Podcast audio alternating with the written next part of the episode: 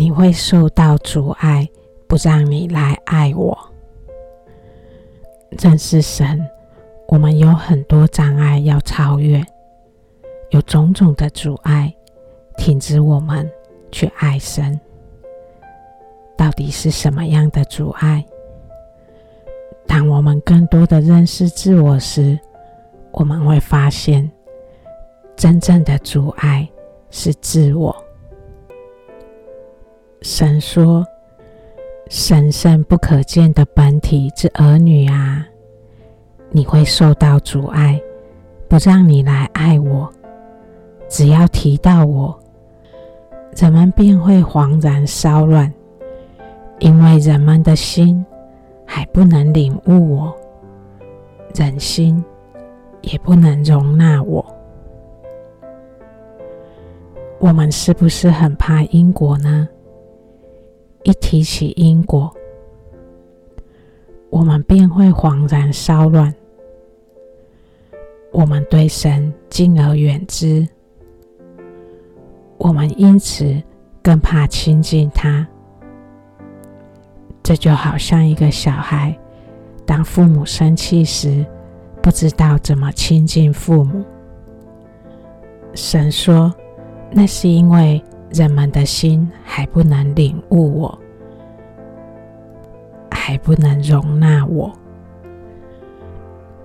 当父母很严厉时，若小孩子不能理解父母严厉的动机及保护的作用，心所产生的只是害怕，却不知道这警告是为了保护他们。小孩子为什么会有这些害怕？不就是有自我本能的防御作用吗？那小孩子怎么在被管教之后还能亲近父母呢？不就是去理解父母为什么管教背后的理由原因吗？我们看不见摸不着神。它不是感官可以碰触的实体，那我们又怎能去了解神的心意呢？这不就像是一个害怕的小孩要去了解父母的心意吗？借着了解父母的心意，他们就会知道父母为什么这样做。他们这样做是出于爱护我们的心。因果就像是神保护我们所设定的普世律法，借以规范我们，达到保护的作用。如果我们在因果或事情发生时，我们能去理解事情的缘起，这背后的缘由到底在警告我们什么？要我们学会什么？要达到什么样的保护作用？只有我们在理解后，我们才能了解事情的缘起背后有神的美意。下面想跟大家分享十九句话。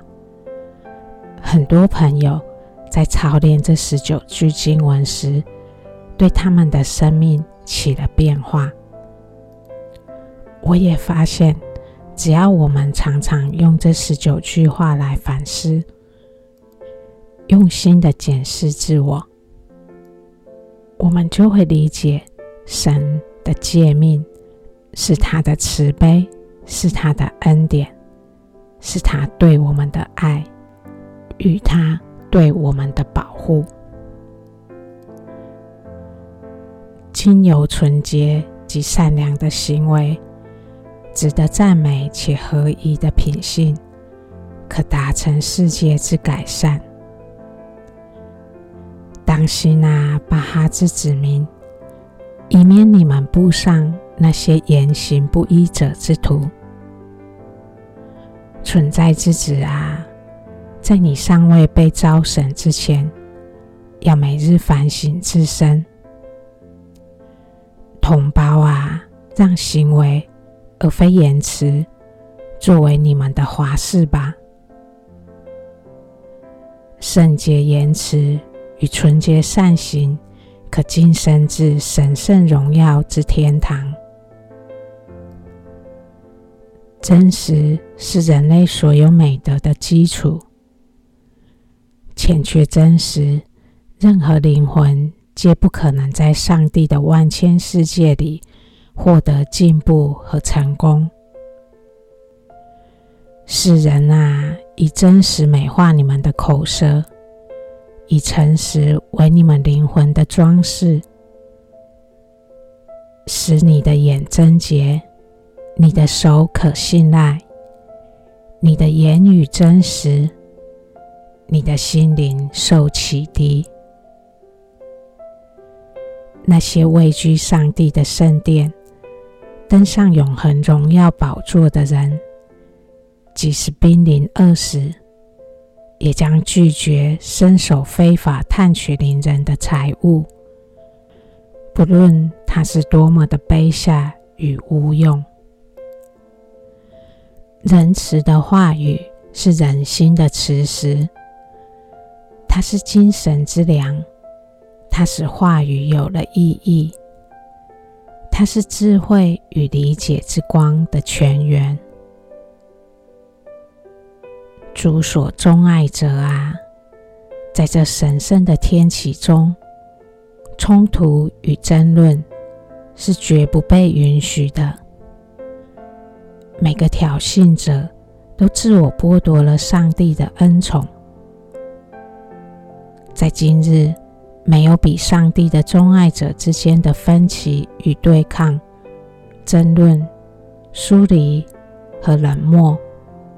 能对圣道造成更大的伤害的。勿满足仅以言辞表达的友爱，让燃烧着慈爱之火的心对待所有与你相遇的人。当冲突之念萌起时，要以更强的和平意念对抗它；有恨意时，必以更大的爱意去消除它。背后毁谤，浇熄了心灵之光，熄灭了灵魂的生命。只要你自己还是罪人，就别低于别人的罪过。不说邪恶的话，就不会听到有人对你说这些。不夸大别人的错，你自己的也不会被夸大。生命之子啊，你怎能忘记自己的过失，而忙于别人的过错呢？这些话的作用是帮助我们净化心灵，帮助我们认识一体。这是净化心灵、进入一体，我们所要操练的。我们不能做到这些，我们就会遇到因果。事情的发生不是偶然的，是有缘起的，是要帮助我们认识自我。我们不能做到这些，这也是。我们与神之间最大的障碍，我们对他会有怀疑，会产生误解。神是爱，他不是溺爱，他的爱是帮助我们更认识自己，帮助我们更激发灵性的潜能。事情的缘起。是有神的美意，神的管教是他的爱，所以反思这些话，我们就会更理解为什么神说你会受到阻碍，不让你来爱我。